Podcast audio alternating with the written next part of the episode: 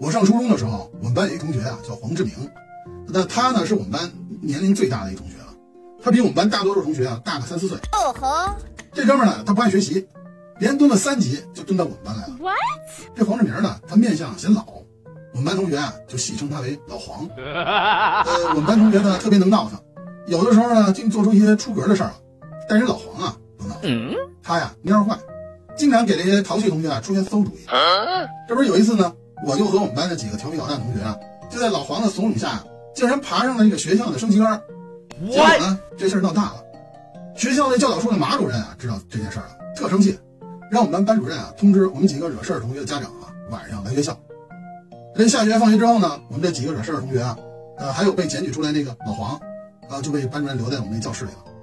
我们呢就是一溜站那个墙那儿罚站。我们班主任说，没有我的命令啊，你们谁也不许坐下。然后呢，老师呢就出去开会去了。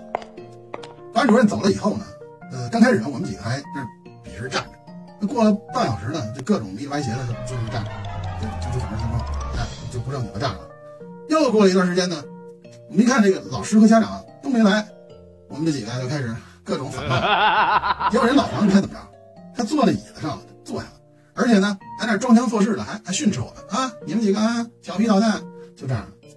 呃，正为他那个煞有介事的表演的时候呢，这时候教导处的马主任叭推门进来了。当时我一惊，哎呀呀，这下坏了，这老黄惨了。